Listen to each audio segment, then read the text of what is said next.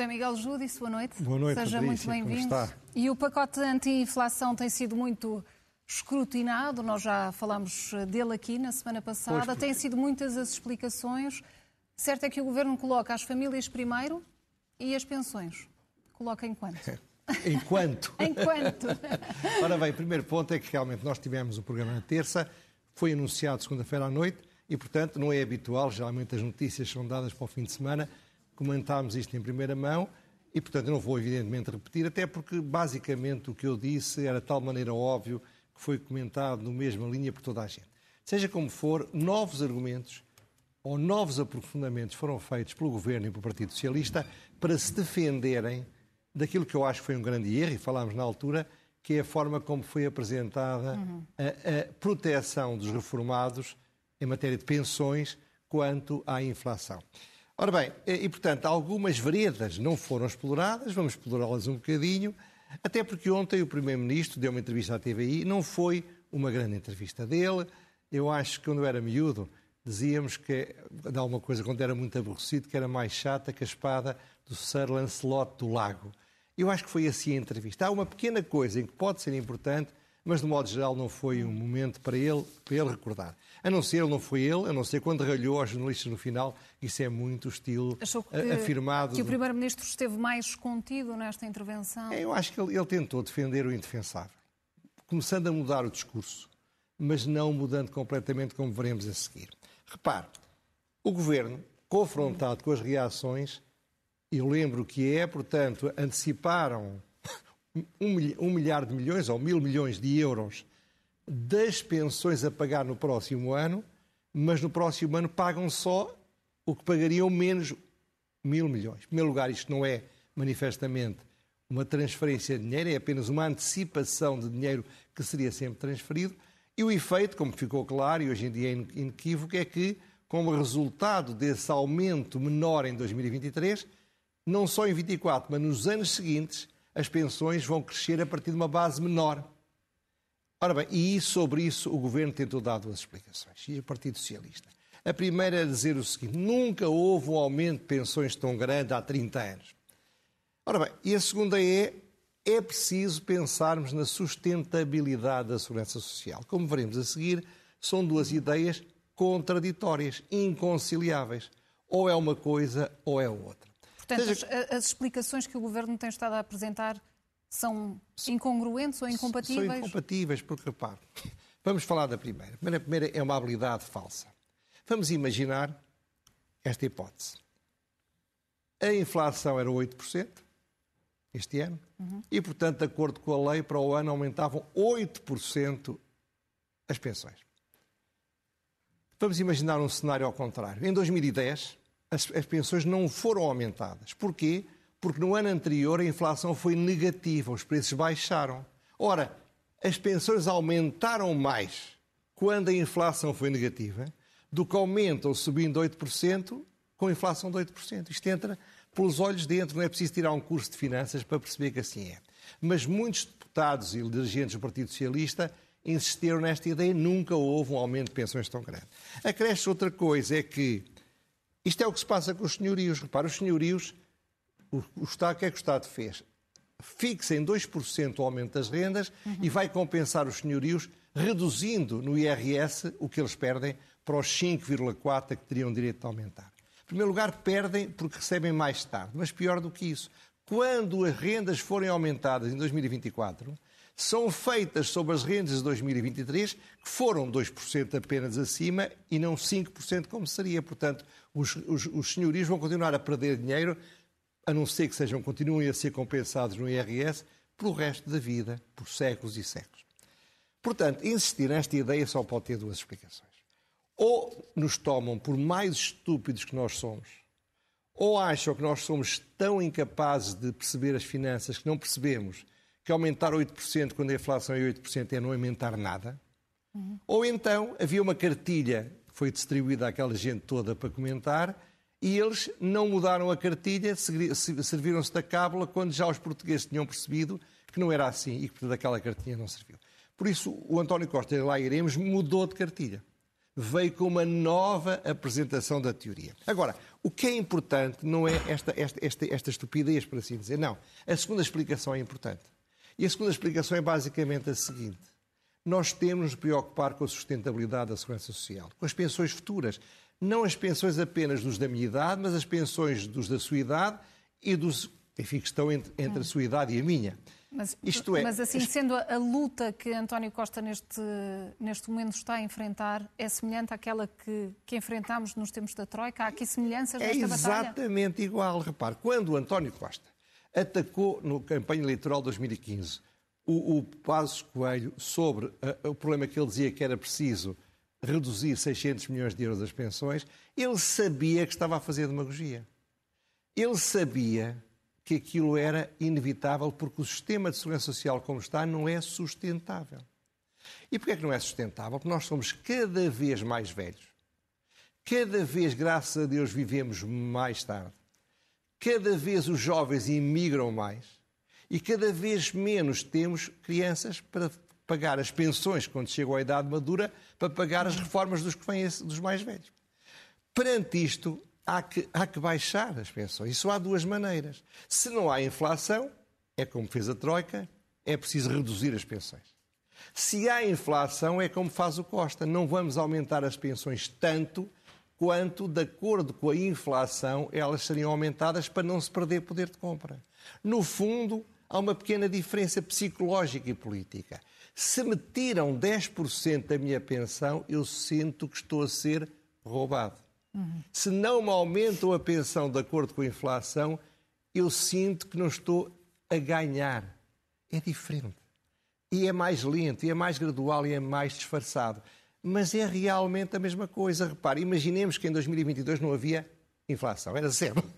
E que o governo resolvia para o próximo ano tirar metade de uma pensão de alimentos para reduzir o valor da pensão de alimentos e depois continuar assim. Era exatamente a mesma coisa que aumentar 4% quando a inflação foi 8%. Exatamente a mesma coisa. Mas António Costa continua a dizer que não há aqui qualquer truque, nem que seja de retórica. Não, a retórica dele é dizer que não há truque retórica. Porque é que ele diz? Ele disse, eu disse que isto era só até 2023. Eu não falei 2024. Uhum. Eu, eu disse que era preciso ter cuidado com a sustentabilidade. O problema é que a forma como ele disse sugeria exatamente o contrário daquilo que ele dizia. Aqui é que há uma contradição. Ele não pode, ao mesmo tempo, dizer que é preciso ter cuidado com a sustentabilidade das pensões e, portanto, não se pode transferir, como ele disse ontem, um acaso que foi um aumento da inflação, um pico de inflação, para a manter para sempre e, ao mesmo tempo, dizer que estão a aumentar as pensões. Não. Está-se a aproveitar uma oportunidade de um pico de inflação para dar uma machadada de mil milhões de euros em cada ano e depois atualizado pela inflação nas pensões. E porquê é que é isto? Ele disse-o. Porque se não fizermos assim, a, a, a, segurança social, que hoje em dia é sustentável durante 26 anos, o que é uma percentagem razoável, passaria a ser sustentável só durante 13 anos. Repara, nós estamos, como se costuma dizer, estamos na, estamos na pele. Hum. Temos uma situação em que a social, se todos os anos nós temos ai Deus, ai meu, ai Deus, ai Deus, que isto pode ir abaixo. Portanto, agora, o que é que é importante aqui? O que é que é importante nesta terceira explicação? Que ele largou completamente a ideia de que vai aumentar as pensões e passou-se a fixar no sentido de responsabilidade de Estado perante a circunstância da segurança social ter de ser protegida. Por isso é que eu digo, é tão demagógico o que o António Costa fez ao passo Coelho, e fê-lo com total consciência, como é demagógico atacar agora o António Costa por ele aparentemente estar a ter a coragem de olhar a sério para o problema das pensões. Porque empurrar com a barriga é bom para as gerações que estão reformadas. E mesmo para essas que já não vai durar muitos anos. Agora, Portanto, é assim que encara como coragem política de António Aparentemente Costa? é coragem política, isto é, ele quis disfarçar a sua própria coragem política. Ele quis disfarçar, não quis dizer-nos que ia baixar as pensões inventou esta confusão toda e é criticável por isso. Ok, agora já percebeu que era criticável. Ele agora foi muito claro. Será que ele tem coragem política? Porque alguns ministros e alguns dirigentes do PS continuam a dizer: não, não, nós vamos alterar tudo durante 23 e para 24 ninguém vai poder, ninguém vai perder poder de compra nas, dos pensionistas. Ora, das duas, uma. E, ficou, e hoje, depois da entrevista de ontem, é claríssimo Ou ninguém perde poder de compra, ou a segurança social fica sustentável. Uhum. Ou ela fica insustentável porque ninguém vai perder poder de compra. Portanto, a questão aqui é que perceba o que é que foi o erro do governo. Costuma-se dizer que se pode enganar pouca gente toda a vida. Pode-se enganar muita gente pouco tempo, o que não se pode enganar toda a gente toda a, a vida. vida toda. E aqui estavam a tentar nos enganar a vida toda. Por causa de não terem coragem de dizer aquilo que eu acho que os portugueses, que não são parvos, que sabem que as pensões são insustentáveis. Falo com alguém, você está nessa geração, alguém com menos de 50 anos. Ninguém tem dúvidas que nunca vai ter as pensões que os seus pais ou os seus avós estão a ter.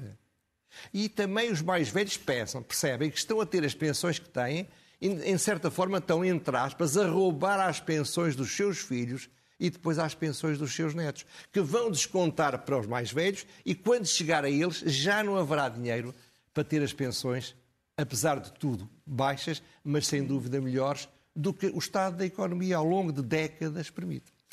Portanto, é haverá aqui, haverá aqui estes, estes erros uh, identificados. Relativamente a esta semana, estamos, a semana de despedida, de cerimónias fúnebres da Rainha Isabel II, titula aqui Os Dois Corpos da Rainha e Portugal. Exatamente. É, é, um título hum. com muita base científica, mas para as pessoas tomarem atenção. Os dois corpos. A Rainha tem dois corpos? Tem. Ora bem, vamos lá. Eu começo por dizer que eu, ao contrário de outros que fazem isso muito bem, eu, o, digamos, o meu, a minha política editorial, se é que se pode dizer assim, é não falar de, não fazer obituários. Não louvar mortos, não louvar os desportistas portugueses que ganham medalhas por esse mundo fora e também não avisar, ah, em Marco de Canaveses vai haver uma feira, não sei de que. Essas coisas hum. são muito interessantes, mas não é, o meu, não é o meu programa. Bom, eu quando vou falar da morte da Rainha Isabel II, não estou a usar uma exceção. Estou a falar assim porque eu não vou falar da morte da Rainha Isabel II. Eu vou falar da sobrevivência do corpo da Rainha.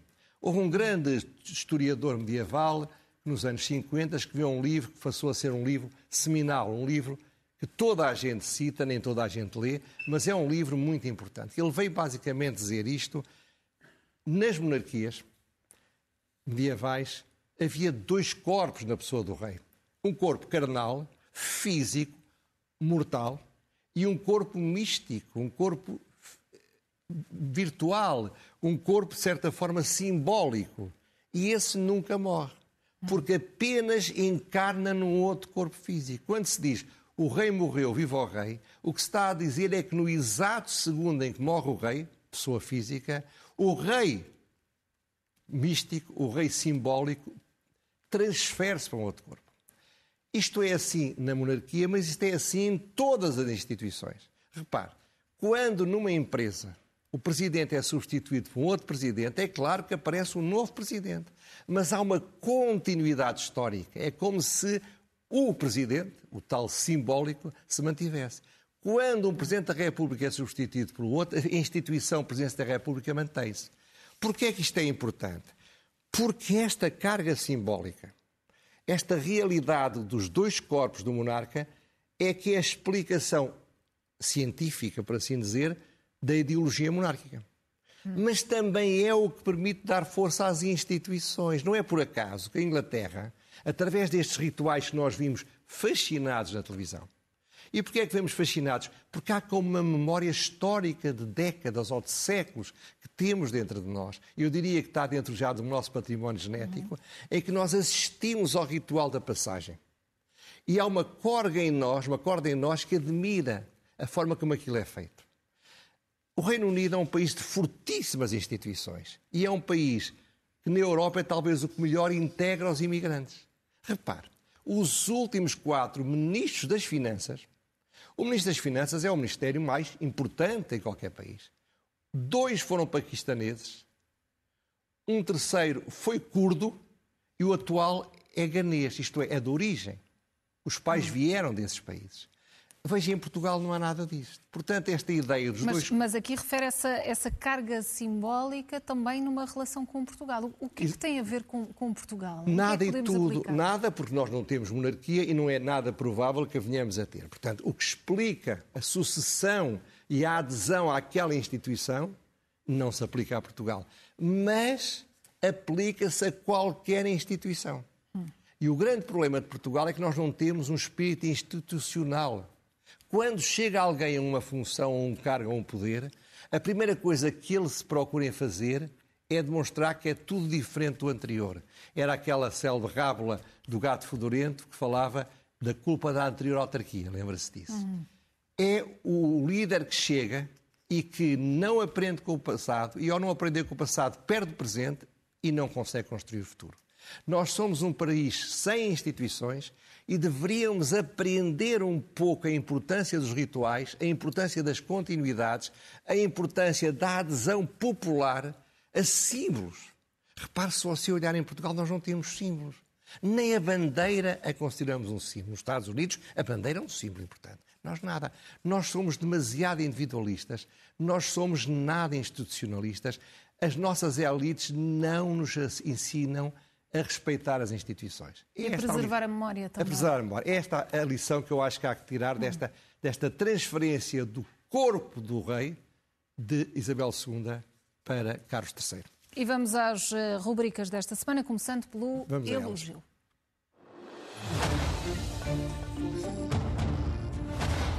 Atribuída a dois Carlos. A, dois, a duas pessoas e a dois Carlos. dois Exatamente. Boa, boa, Patrícia, foi bem lançada essa. Os dois presidentes de Câmara, de Cascais e de Lisboa, lançaram uma iniciativa que revelaram no Sol. E, curiosamente, eu não vi falado em nenhum órgão de comunicação social. Provavelmente foi eu que não vi bem. O que é que é essa iniciativa? A iniciativa é basicamente dizer o seguinte: o que o Estado está a fazer é pouco, é preciso fazer mais, e nós, na área da nossa autarquia, Lisboa e na área de Cascais, vamos fazer um programa para apoio aos mais desfavorecidos. Eu acho que isto é muito importante, por um lado, que é um bom sinal de capacidade política. Foram capazes de reagir. Repare, na segunda-feira estava o governo a apresentar a proposta. Na quinta ou na sexta-feira, não sei, sexta-feira, no Sol estavam já a sair uma reação destes dois dirigentes políticos. Segundo, porque eles dão um grande sinal para a sociedade portuguesa. A luta para proteger os mais desfavorecidos, nesta fase muito difícil que estão a passar, que vão passar, e que o ano vai ser muito mau. Eu falei, ninguém tinha falado disso, eu falei do problema do, do, dos, dos, que devem empréstimos à banca, uh, que não havia nenhuma solução para eles, o governo tinha-se esquecido. Mas Ora, o António Costa ontem disse que, ah, que vai estava, tomar estava a ser estudado. Ótimo. Ora bem, mas o que, é que, o que é que diz carreiras e moedas? O que eles estão a dizer é que todos nós devemos fazer mais alguma coisa. Todos nós, desde os presidentes de Câmara aos cidadãos simples que todos somos, devemos olhar para o próximo ano e para os próximos meses o que é que eu posso fazer para ajudar os que são menos favorecidos do que eu. Eu acho que isto é uma grande lição política e tem uma grande lição moral. Portanto, merece um elogio. E vamos ao ler é o melhor remédio.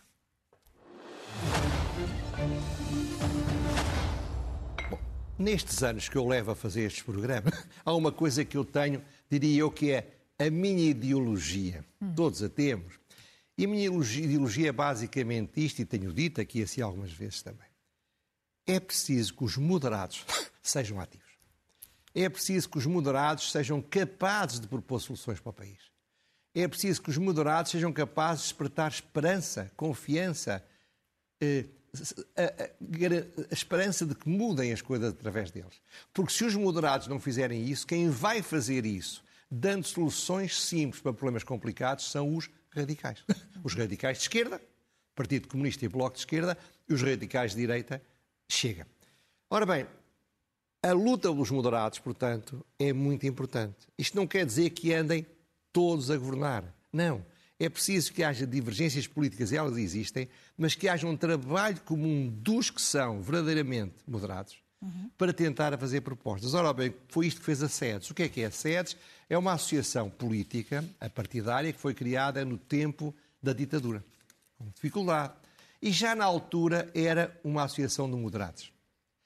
Na SEDES revêem-se pessoas moderadas que são mais de direita, pessoas que são mais de esquerda, moderados são mais defensores de, de, de, no papel para o Estado, moderados são mais defensores no papel para a sociedade, moderados que são mais defensores de, de, de soluções coletivistas ou das soluções liberais, mas todos têm de comum a visão moderada. O que é que fez o, o, SEDES, cujo presidente é muito dinâmico, o Álvaro Beleza, que é um moderado de esquerda, foi fazer um livro que reuniu o trabalho de centenas de voluntários, registro de interesses. Eu modestamente dei ajuda no grupo que tratou da justiça, eh, mas não fui o coordenador. Ora bem, estava eu a dizer 23 temas em que centenas de pessoas estiveram durante um ano a trabalhar, a reunir, a falar com pessoas, a, a recolher elementos e fizeram um livro que são 20, 23 tipos de propostas para um objetivo, para uma ambição. O livro, aliás, chama-se Ambição que é que o, o PIB português em 2022, daqui a, a 20 anos, em 2042, tenha duplicado. É uma meta, é uma ambição. Eu acho que isto é um livro que merece ser lido. É um livro, não é um livro de grandes teorias, é um livro muito prático, com muita informação, mas demonstra os moderados a fazerem um trabalho intelectual e depois concretizarem na ação esse mesmo trabalho intelectual. Merece ser lido. Fica essa sugestão. Avançamos para a pergunta sem resposta. Sabe que eu às vezes tenho uma espécie de ilusões. sou otimista. Hum. Uh, e sou basicamente otimista. E, e, tenho dito que esta ideia de criar um CEO, um diretor executivo do Serviço Nacional de Saúde, pode ser e é se calhar uma boa ideia. E é positiva a escolha? Ora bem, e acho que a escolha, eu não conheço o professor Fernando Araújo, mas toda a gente que o conhece e que eu conheço, que me fala dele, e são pessoas que o conhecem muito bem, têm uma visão muito positiva deste médico e deste gestor que ele fez um mestrado em gestão. Uhum. Ora bem, aparentemente, pode ser que uma boa ideia de organização, uma despolitização do Serviço Nacional de Saúde, a criação de alguém responsável e que, portanto, possa fazer e ser julgado se não fizer, com a pessoa provavelmente mais certa que estava aí no mercado, seja um passo decisivo para uma coisa essencial que é o Serviço Nacional de Saúde. E, portanto, tenho duas perguntas para fazer. A primeira, mas ao Primeiro-Ministro. A primeira hum. pergunta é: estamos a ver o que está a acontecer com as escolas? Fala-se menos porque as escolas interessam sobretudo a pais com filhos pequeninos ou com filhos adolescentes e aos próprios adolescentes. Mas será que o que está a acontecer com a confusão que é Há escolas, mesmo boas, mesmo famosas, onde há épocas enormes em que não há professores. As pessoas metem baixo e desaparecem e ninguém explica sequer aos alunos. Não será que seria uma boa ideia criar um CEO para o Serviço Nacional de Educação? Fazer na educação o que está a fazer na saúde. É que se é uma boa solução para a saúde, provavelmente também é uma boa, educação, uma boa solução para a educação. Tirar da gestão política que é incompetente e é, sobretudo, muito partidária, a resolução dos problemas de educação. E a segunda pergunta é esta: vai-se criar uma estrutura importante, forte, qualificada, à volta de um CEO para o Serviço Nacional de Saúde? Não seria a ocasião de reduzir o peso do Ministério da Saúde? Não seria necessário diminuir as equipes dos ministros do Estado de Estado, reduzir ou acabar com as administrações regionais de saúde? Não seria a altura de, em vez de ter uma, uma burocracia por outro lado e depois andarem as duas às guerras? É uma pergunta ficam, que eu faço. Ficam esses reptos. Ficam esses Avançamos reptos. Mais de perguntas são reptos. Avançamos para a loucura mansa.